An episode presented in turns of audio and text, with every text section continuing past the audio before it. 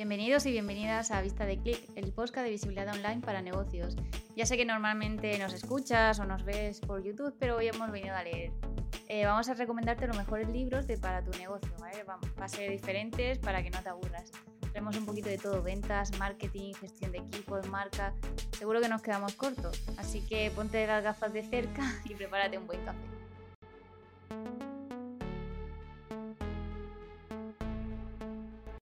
Bueno, David, ¿qué, qué tal? ¿Cómo estás? Muy bien. ¿Te gusta muy este bien. capítulo? Yo creo que ¿Pasamos a la sí. lectura? A mí me gusta porque además suelo leer bastante. Soy de esas personas que no puede dormir sin leer un, ratito, aunque sean cinco minutitos. No sé si a ti también te pasa o eres, te gusta leer. Sí, Esperemos que al oyente sí.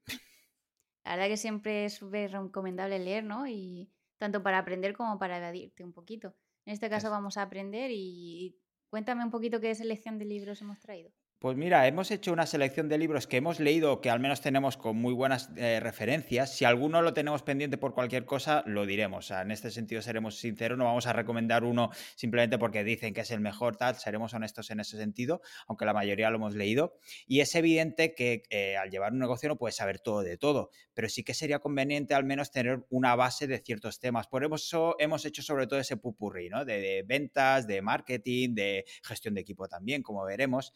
Y como tenemos, necesitamos esa base y aprender un poco, qué mejor que leyendo, ¿no? Es evidente que estamos en la época de podcast, YouTube, newsletters, cursos, eh, que eso está muy bien hacerlo, pero para profundizar en ciertos temas y más a tu ritmo, pues un libro sigue siendo un buen recurso. Así que hemos dividido nuestra lista en varios temas y empezaremos por hablando de empresa. ¿Cómo nos pueden ayudar? ¿Qué libros hemos seleccionado para llevar nuestra empresa? Vale, pues uno, el primero de empresa sería de 0 a 1, cómo inventar el futuro de Peter Thiel. Y bueno, eh, este autor es cofundador de PayPal, de Palantir, al final es una persona que ha invertido en muchas empresas como Facebook, SpaceX, eh, LinkedIn, Spotify, Yelp, que tiene buen ojo y mucha pasta, ¿no? Y este libro lo que hace es resumir la manera de pensar y de crear negocios en la era digital, es decir, que supera al día, cómo crear valor, eh, además de que habla de la competencia, es decir, de, de crear negocios, perdón, de contratar a los mejores, de crear marca, de, de economía de escala, efectos de red, etc. Al final son negocios a lo grande. También se centra en la innovación y simplemente no hacer siempre lo mismo. Eso lo, lo recalca, ¿no? Y también, bueno, en el libro puede costar sacar algo tangible a pequeña escala, pero es interesante. Sí, sí, sí. A mí personalmente me gustó un poco esa visión de que es evidente que a lo mejor para negocios, si llevas pequeño, no vas a poder eh, aplicar todo lo que comenta, Mm. porque habla mucho de teoría también y de cómo está el trabajo, las empresas de, de- de hoy en día, ¿no? De, de- ya del año 2023. Pero son buenas, eh, te da una buena perspectiva de cómo están las cosas. Y bueno, cuando Peter Thiel sí que es cierto que tiene sus cosas, sus más y sus menos, pero sí que pues, es un tío que parece que sabe, ya que ha invertido en, en PayPal, SpaceX y demás, las, las empresas que comentaba Rocío, así que de vez en cuando va bien escucharle también. Y seguimos con Rework de Jason Fried y David Hennemeyer Hanson. Pondremos todos los nombres y de los autores y de los eh, libros en, en la- en las notas del programa, porque algunos son un poco difíciles de comentar. Pero bueno, para que sepáis quiénes son, son los fundadores de Basecamp y comunican mucho sobre siempre sobre su cultura de empresa, sobre su trabajo, sobre su productividad, lo que quieren hacer, porque han sacado varios libros y ya te digo, publican muchísima información al respecto, porque intentan sobre todo romper con la empresa tradicional o esos est- estigmas que tenemos. Van del palo, no necesitas reuniones, no necesitas papeleo, el hecho de ser un workaholic, tener muchísimos empleados o el hecho de fijarte en tu competencia o tener una oficina, ¿no? Intentan romper con todo esto. Y además, por otro lado, te enseña a ser más productivo, a cómo conseguir exposición sin gastarte demasiado y hacer crecer una empresa con ideas un poco fuera de la caja, ideas que pueden ser más provoca- provocadoras y que al menos pueden ayudar a inspirarte. Eh, intentan sobre todo es, cambiar la manera de pensar, de que no hace falta llevar una empresa como la hemos llevado mm, 100 años, ¿no? Desde hace 100 años. No siempre se tiene que hacer lo mismo y más si lo mismo de siempre no funciona. Está bien porque es un lenguaje directo, sencillo y siempre inclinado a la acción. Digamos que te pone las pilas. Está, está guay. Guay, ese me lo apunto. y ahora pasamos al tema de la startup. En este caso hablamos del método Lean Startup, cómo crear empresas de éxito utilizando la innovación continua. de Eric Rice. Es un clásico, ¿vale? Del mundo de startup. Eh, seguro que has oído lo que, mm, bueno, lo que dicen en, ese libro, pero lo han fusilado malamente, ¿no? Y a veces mal. Eh, entonces, intenta enseñar cómo crear empresas que sean eficientes con su capital y se apoya más en la creatividad del equipo. También es práctico y da consejos para cortar el ciclo de desarrollo del producto, medir el desarrollo real, entender a los consumidores y eh, te deja claro que no necesitas grandes planes empresariales. Sobre todo, te ayuda a testear tu idea y no darte el gran piñazo. Que eso, oye, si te avisan, pues está bien. También te comenta tener tiempo a cambiar y corregir si hace falta y crecer eh, cuando estés eh, realmente preparado.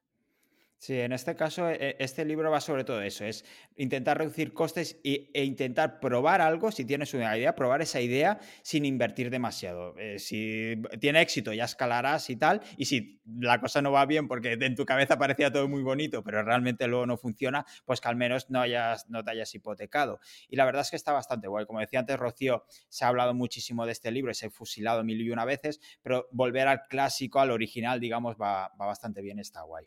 Básicamente, eh para alguien que quiera crear una startup, eh, por lo menos para tener el mínimo viable y arrancar, ¿no? Sería interesante este libro. Incluso más, más que una startup, que también, si tienes una idea de proyecto, imagínate un side project, es, ese MVP, ese producto mínimo viable, esas las claves que tienes. Es cierto que desde que se publicó, pues han pasado muchos años y que habréis oído hablar mucho de esto, pero bueno, como decía antes, pues volver al clásico está, está guay, está guay. Genial. Y pasamos a Attraction, eh, Get a Grip on Your Business de Gino Bigman. Este libro, eso sí, no está traducido, creo que está traducido, pero la traducción no es demasiado buena. En este caso yo me lo leí en, en, inglés y es bastante recomendable si puedes, eh, puedes leerlo. Y si no, el primer libro que te recomendamos es un diccionario, que podemos empezar por ahí. Eh, este libro habla de EOS, que es un método para organizar, estructurar, planificar, comunicar y crecer dentro de tu empresa. Es un, es un manual de acción. La verdad es que lo explica bastante claro y es un método un poco revolucionario y de ahí se ha creado muchísimo. Os explico porque a partir de este libro se ha creado su propio negocio, ya que hay organizaciones y especialistas que te ayudan a implementar este EOS. Y es todo un sistema de trabajo y organización de tu empresa que puede ayudarte a poner en orden y avanzar, sobre todo si la empresa ya empieza a tener cierto tamaño. Es decir, si sois muy poquitos, tres o cuatro, a lo mejor puedes aplicar ciertas cosas, pero no lo vas a poner todo el método en sí. Pero si a partir de unos 10 ya se puede aplicar la mayoría de consejos y, de, de planes, de planificación y de estrategia, de manera de trabajar. ¿No? Te enseña cómo poner objetivos, a cómo hacer reuniones, cómo hacer seguimiento de tareas, cómo organizar equipos, el papel, por ejemplo, de los managers dentro de estos equipos, cómo comunicarse. Es, la verdad es que es muy completo y como, como decía, si te convence este método, este libro puede ser un buen punto de partida, luego tienes mucho más para ampliar y si necesitas ayuda hay especialistas que lo hacen.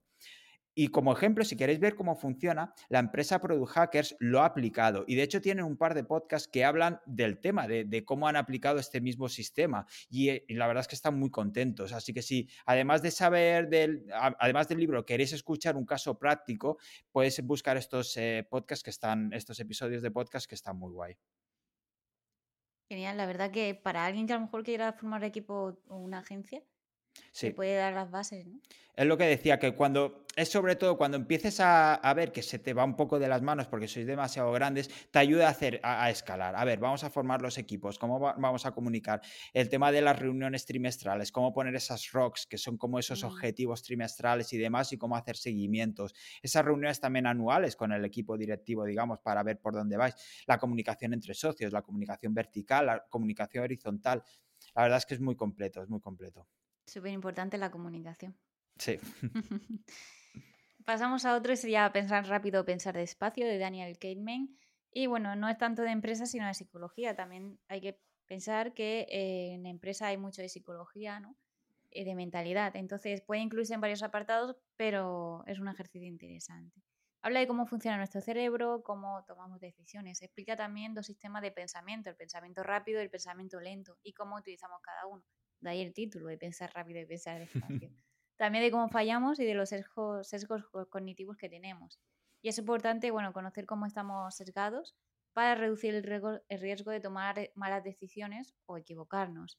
Y nunca vas a dejar de estar sesgado, pero puedes tomar medidas para reducir su impacto. Aquí es súper importante, ¿no? Para tener la mente fría o quizás desaprender aquellas cosas y, aprenderlas bien, ¿no?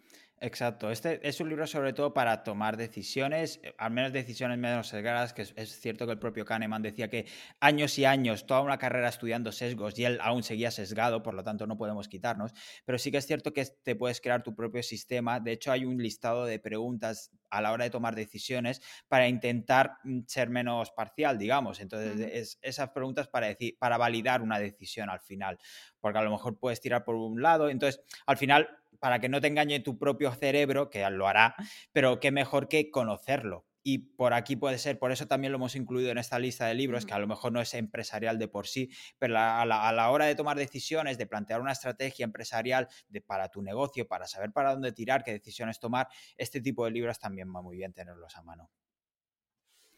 Y hemos estado hablando de dentro, digamos, del interior de nuestra empresa, de nuestro negocio. Vamos a mirar hacia afuera, que hemos hablado de sí, de, nuestra estructura y tal, pero aquí es un podcast de visibilidad online. Así que vamos a empezar por SEO, si te parece, Rocío.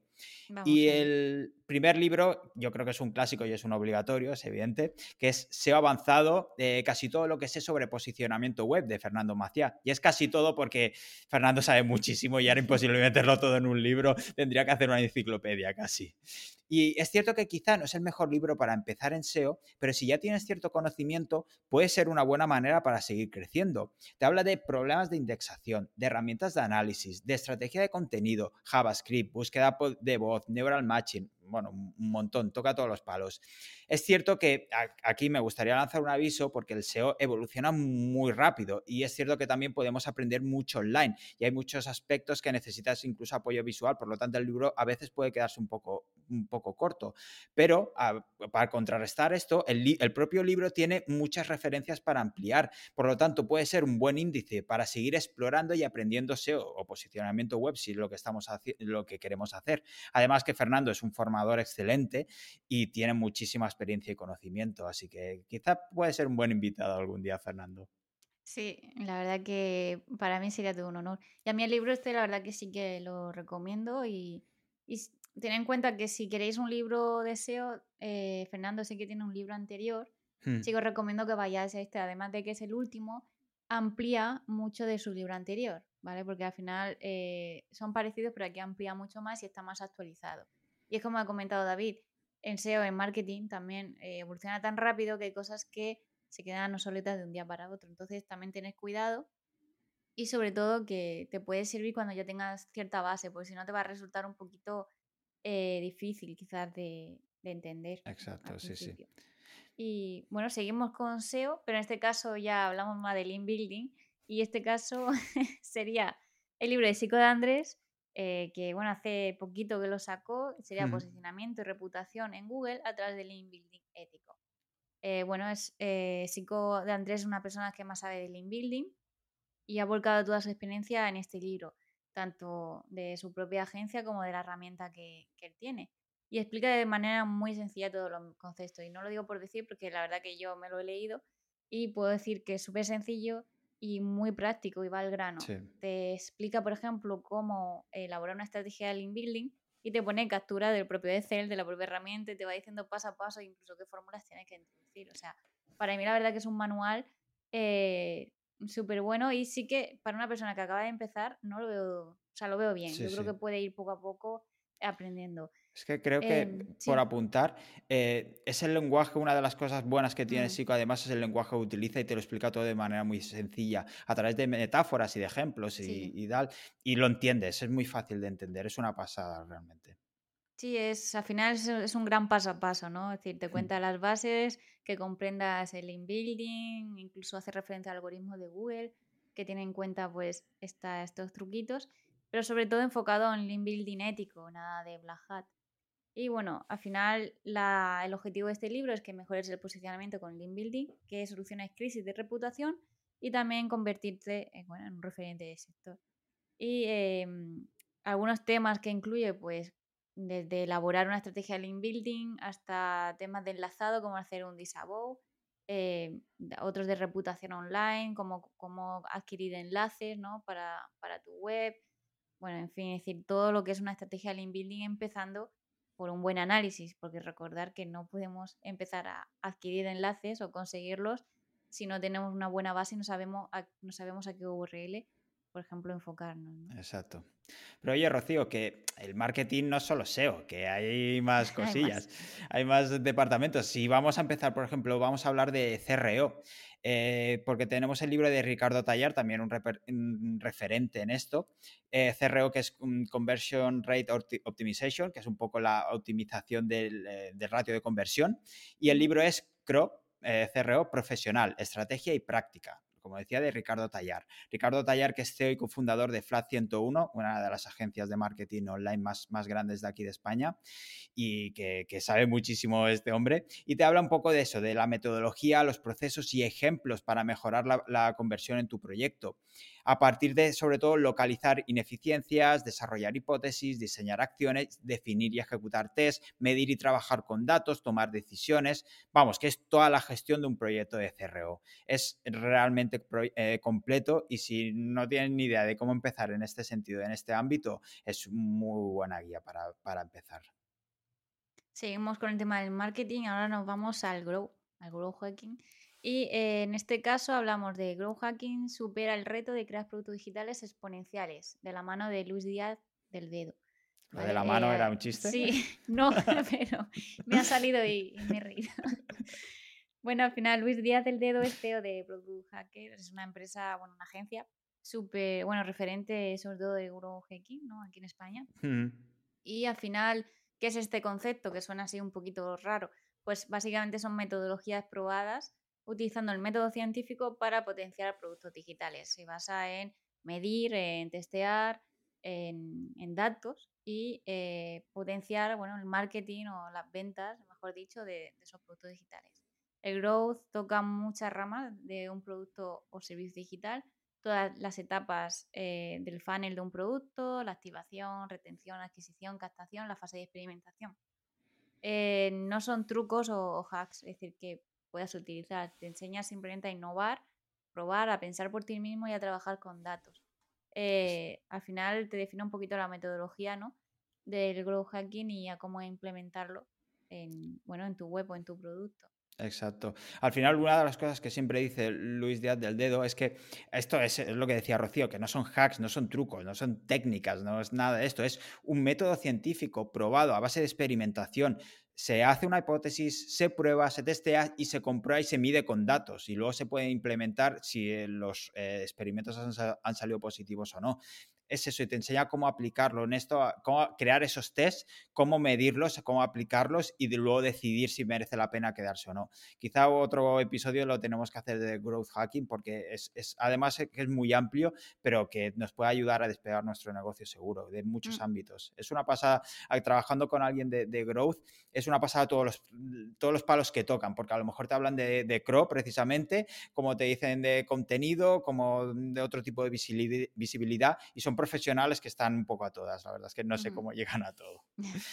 y hablando de Product Hackers, tenemos a, uno de los socios de Luis, que es José Carlos Cortizo o Corti, eh, y con el libro Hackeando el cerebro de tus compradores, Psychogrowth eh, uno, o la primera parte, porque se espera que haya una, una segunda parte, a ver cuándo. es un buen complemento al libro anterior y como decía José Carlos Cortizo, que es, eh, es socio en Product Hackers, es CMO actualmente de la empresa y además es cofundador de Mumbler. En el libro te explica cómo utilizar la ciencia del comportamiento y la economía conductual para mejorar tu producto o servicio digital.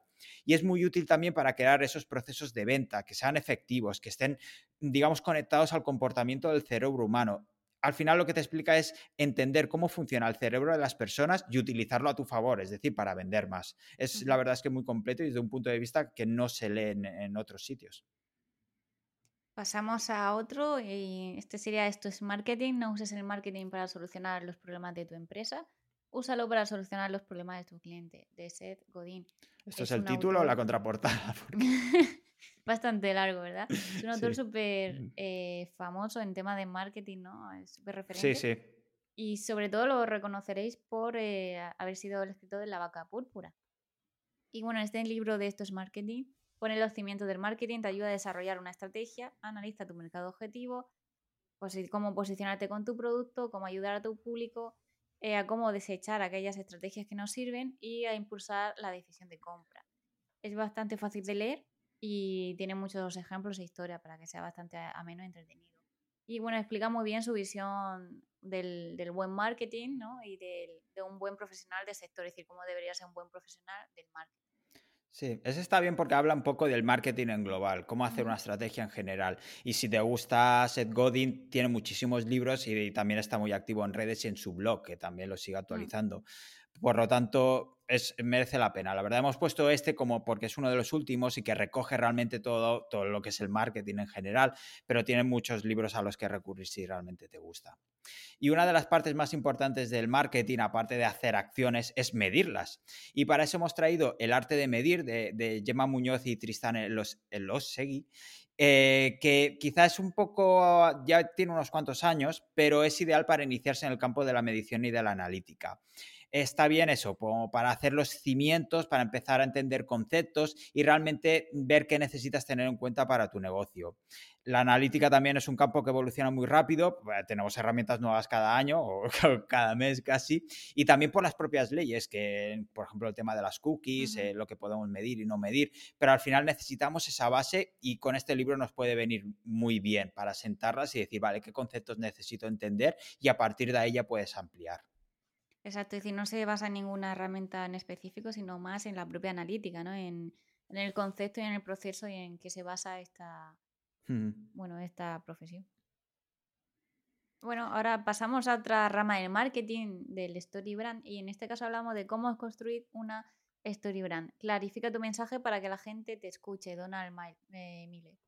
Eh, tenemos un episodio, bueno, en este caso sobre Storybrand y Storytelling, eh, tenemos un episodio especial con Nacho Caballero, que es especialista en Storybrand. Entonces, si queréis saber un poquito más, lo podéis escuchar. Es especial porque estoy solo yo. bueno, estaba malita.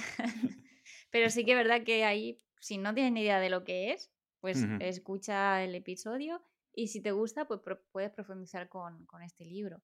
Además, creo que lo recomienda, ¿no? Lo menciona sí, porque en, es la base. Que es un referente. Entonces, en este libro te explica una metodología para identificar el mensaje que quieres transmitir sobre tu empresa y cómo hacerlo. Son siete elementos que necesitas para comunicar mejor, tanto tu servicio como tu producto. Está bien para, eh, porque es un paso a paso, puedes ir trabajándolo conforme avanzas en el libro, pero tienes que trabajarlo, es decir, no vale leer y no aplicar, eso es para todos los libros, ¿no? Es decir, sí. Eh, aunque sea apuntarte las ideas principales y hacerte un resumen, pero que luego ponerlo en práctica y se te queda mucho mejor. Y al final, este, en este libro te, explica un poquito a simplificar tu mensaje y llegar mejor a tu público. Súper mm. importante para la gente que, que vende servicios. ¿no? Exacto. No sabes la de veces que vemos que no estamos comunicando bien y este libro es un buen comienzo. También está la versión audiolibro, que si te da un poco de pereza o quieres escucharlo, lo puedes escuchar y tal. Pero claro, es, es, como te da muy bien todos los pasos que tienes que hacer, la idea es que lo vayas trabajando conforme avances. Entonces, bueno, puedes elegir el formato que quieras, pero al final si no lo aplicas, esto es como todo, si no lo aplicas, pues no te va a servir de nada. Mm. Pero bueno, tienes la, la opción audiolibro si preferís también. Y pasamos a ventas, ventas directamente. Y os traigo un libro que es El vendedor desafiante, las características necesarias para vender siempre, de Matthew Dixon y Bren Adamson. Y la verdad es que parte el libro de una profunda investigación sobre vendedores, sus métodos y sus características. Y lo que hace es, como los dos, los dos autores dividen los vendedores en varios grupos, que tendríamos el trabajador esforzado, el forjador de relaciones, el lobo solitarios, solitario, perdón, el solucionador de problemas reactivo y el vendedor desafiante con el título que indica, creo que la pista de clave es que el bueno es este, este vendedor desafiante, ¿no?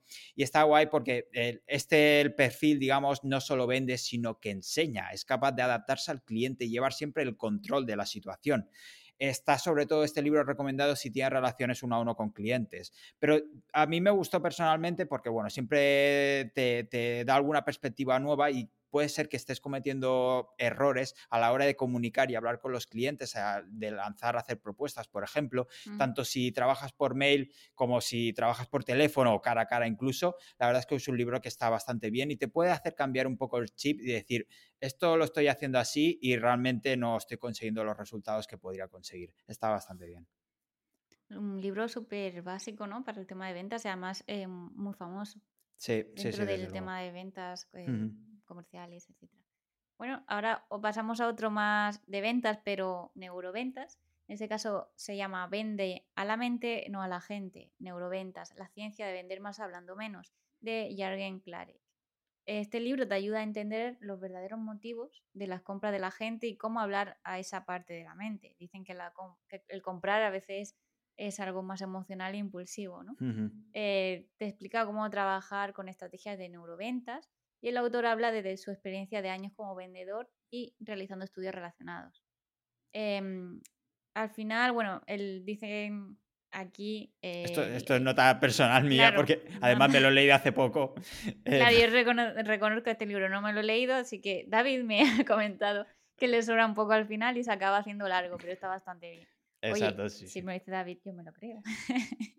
es eso, como la mayoría de libros, la verdad es que le sobran unas mm. cuantas páginas, pero no por ello eh, le quita mérito. La verdad es que está bastante guay, ya te digo, me lo he leído hace poco y está bien, está bien. La verdad es que es eso, al final es es entender lo que la gente que te quiere decir realmente, lo que hace mm. luego y, ¿no? y lo que te dice lo que no y lo que hace, la parte atacar a la parte emocional, que es lo que te quieren comprar, etcétera, etcétera. Está, está guay. Lo veo súper interesante, ¿no? Porque muchas veces hablamos con un cliente, ¿no? Y no dicen algo, pero realmente es lo contrario y tú no te das cuenta. Entonces está bien saber eh, esos gatillos mentales.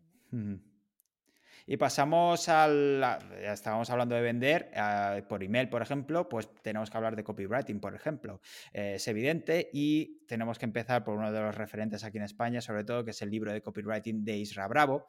Cómo vender cualquier cosa escribiendo, incluido a ti gracias a un enano, un borracho y un bastardo. el, título ya deja claro que es el estilo Isra Bravo desde el principio, vamos, que lo ha escrito él seguro. Como decía, es uno de los copies más conocidos y reputados de habla hispana, aunque es de estas personas eh, que o lo odias o lo amas, o te gusta mucho su estilo o no acabas de encajar. Lo malo que también tiene es que, y no es culpa suya, pero como es uno de los referentes, ha, habido muchos plagios y les ves su estilo por todas partes y acaba cansando, acaba cargando un poco, ¿vale? Pero si no sabes nada de copy, yo creo que, que te moverá, ¿no? Te cambiará la manera de pensar sobre todo y es un buen comienzo. yo diría que tienes que comenzar por aquí, que, que si te gusta el tema tienes que leer a Isra Bravo para, para, ver por dónde va. Luego ya puedes coger su estilo o, sus lecciones y tal, o no, pero es un buen punto de partida de, desde luego. Como decía, no hace falta comprarle todo el pescado, ¿no? Y menos copiarle exactamente cada palabra o su estilo, tienes que hacerte lo tuyo, ¿no? Pero como bases para el copywriting, hay, hay que leer Isra Bravo, desde luego. Eh, resulta interesante, ¿no? Porque, bueno, tiene otro libro, el, bueno, el primero y este será el segundo, eh, yo sé quién es el enano y el bastardo, pero eh, la verdad que resulta menos porque además de enseñarte, por ejemplo, eh, un copy para una web de un producto para de un producto quitapulgas, pues te explica el antes y el después y ves la diferencia, ¿no? Realmente de cómo resaltar esos beneficios y el punto de dolor de, dolor de esa persona que tiene un perro con pulgas. Y también se hace ameno porque cuenta sus historias y, y cuenta, bueno, alguna experiencia que ha tenido y, te va enganchando, ¿no? En su experiencia personal al final nos gusta el cotilleo. Sabe escribir, ¿no? Sabe enganchar. Sí, no, se nota. Entonces, como tú has dicho, eh, la verdad que es un referente y tiene un estilo único, pero sin querer, bueno, la gente que ha aprendido de él eh, lo ha copiado o no ha sabido diferenciarse bien. Entonces, suele provocar rechazo por eso, pero al final no es culpa del autor, sino de la gente que no sabe aplicar bien sus enseñanzas. ¿no? Bueno, pasamos a otro y sería, eh, es un nombre, o sea, es un juego un poco de palabras que se llama persuasión, un método revolucionario para influir y persuadir con, de Robert Cialdini. Y en este caso es uno de los clásicos del copywriting. Te explica cómo persuadir básicamente, cómo ganar influencia y conservarla para vender. Si quieres, a lo mejor te puedo usar para ligar. se, se centra sobre todo en ese trabajo que se realiza antes de enviar el mensaje. Y aquí, eh, bueno, esto es eh, bueno, un mensaje importante, perdón. El público, eh, cuando tú le intentas enviar un mensaje importante, el público está más receptivo, ¿vale? Es decir, no se puede enviar algo, es decir, intentar que el, que el cliente compre algo sin haber hecho ese trabajo previo. Por eso se habla de persuasión, es decir, es persuasión, pero el pre de antes. O sea, todo un juego de palabras básicamente. que, no entiendes cuando lo lees. Este Cialdini. ¿Verdad? puedes acompañarlo, ¿vale? De, de influencia, que es otro de sus libros. Y, y así puedes tener todo el funnel, ¿no? Y trabajas desde cómo te llega el potencial cliente y qué hacer cuando te llega. Es decir, básicamente la captación y la, el retenerlo, ¿no? Y eh, bueno, te explica en este libro cómo trabajar la influencia y la persuasión como claves para mejorar las ventas, que es bueno, son factores súper importantes.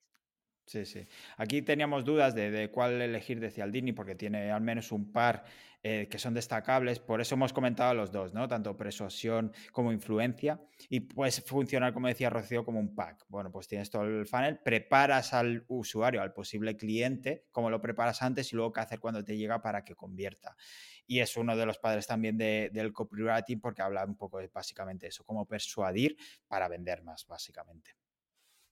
Y ya que hemos hablado de lo que hay lo que hacer para vender, hemos hablado al principio del negocio, de nuestra estructura, vamos a acabar con unos libros sobre gestión de equipo, que, también creo que son muy importantes a la hora de llevar un negocio.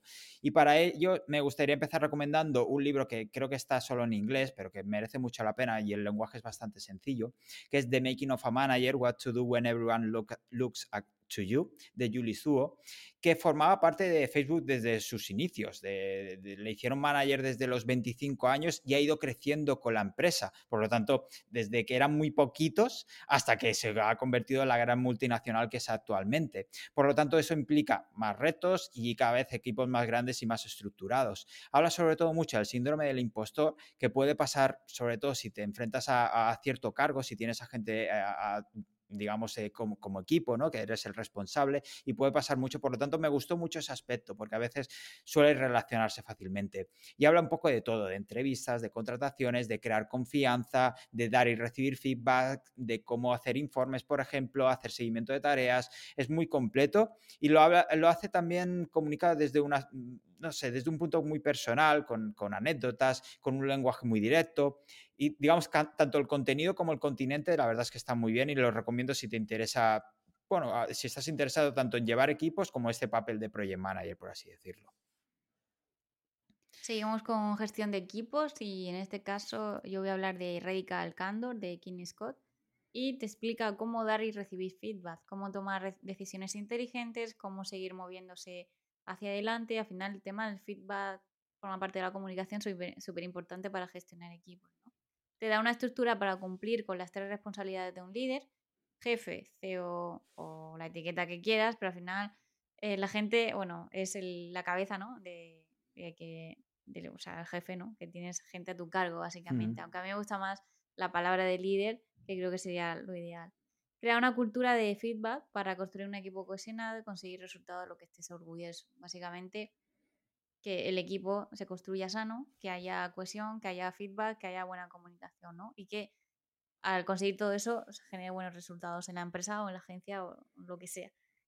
Em, como he comentado, al final crear una cultura de empresa saludable para llegar a objetivos con empatía.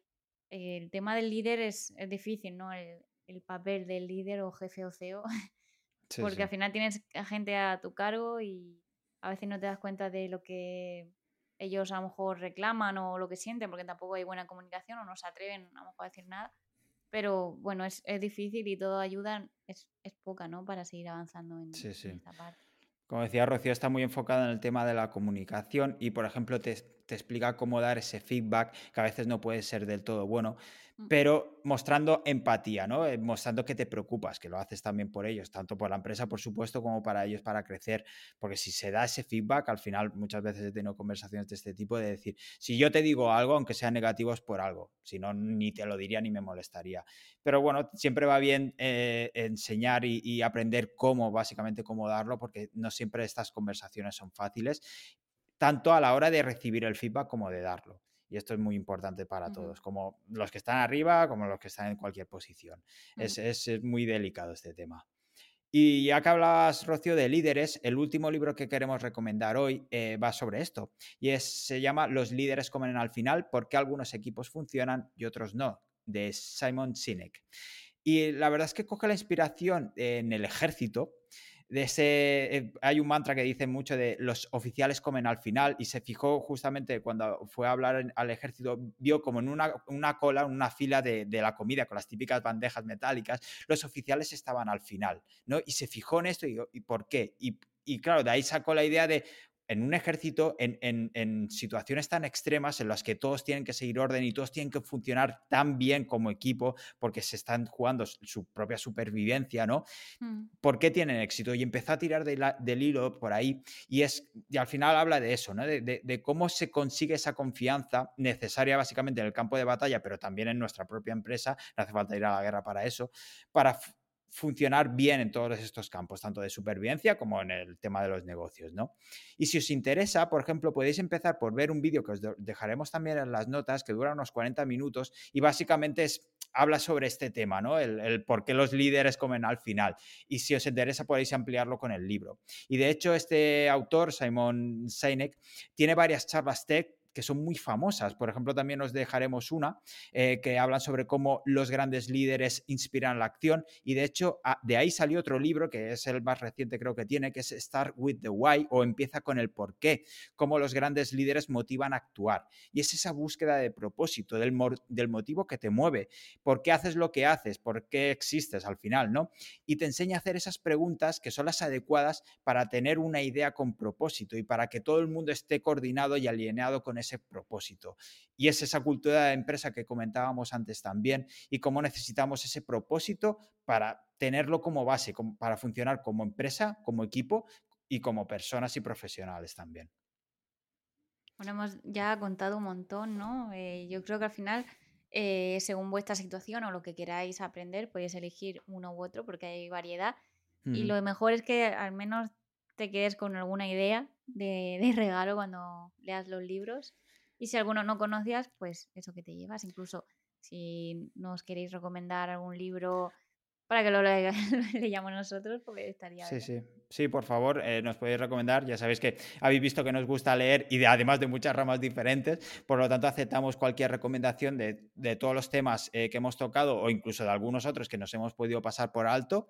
Quizá podemos hacer incluso una segunda edición de este, de este, de este capítulo. Ya, pero bueno, yo creo que tenemos unos cuantos libros para leer durante todo un año. Quizá el año que viene hacemos una revisión. Así que nada, Rocío, yo creo que quizá tú te llevas algún, algunos deberes, ¿no? Sí, la verdad que sí. Voy a ver si tengo varios pendientes y, y cuando acabe, pues empezar a, con los demás, porque me gusta cuando leo un libro eh, coger ideas y leérmelo tranquilamente, subrayar, tomar notas. Eh, no sé, para poder poner en práctica, ¿no? Porque si no, no sirve para nada. Sí, sí. De hecho, a ver, no, no vamos a dar lecciones a nadie, pero el tema de no, no, leamos libros por leerlos, por hacer la colección de he leído 52 libros este año. No, hay que trabajarlos, hay que leerlos bien, hay que, hay que aplicarlos también, como decía con el tema del Story Brand. Pues sí, mm. eh, muchos libros al final son como un manual que necesitamos poner en práctica, básicamente y no se asimila leyendo de, cualquier manera, o esos cinco minutitos y tal, no, no, tenemos que tal, tomar notas, eh, si es Kindle, pues eso, hay muchas maneras de pasar notas al, ordenador o tener una, yo por ejemplo tengo siempre una libreta al lado para ir mm. apuntando notas, ¿no? Entonces eso, hagáis lo que hagáis, eh, utilizar los libros como, como se merecen y si no, os hemos dado otras alternativas de charlas TED en, en, YouTube y hay miles de cursos y hay miles de podcasts y demás. La cuestión es seguir aprendiendo, que creo que es lo más importante. Totalmente. Y con esto, si quieres, Rocío, lo dejamos por aquí por hoy, que ha sido bastante completo. Ha sido chapa.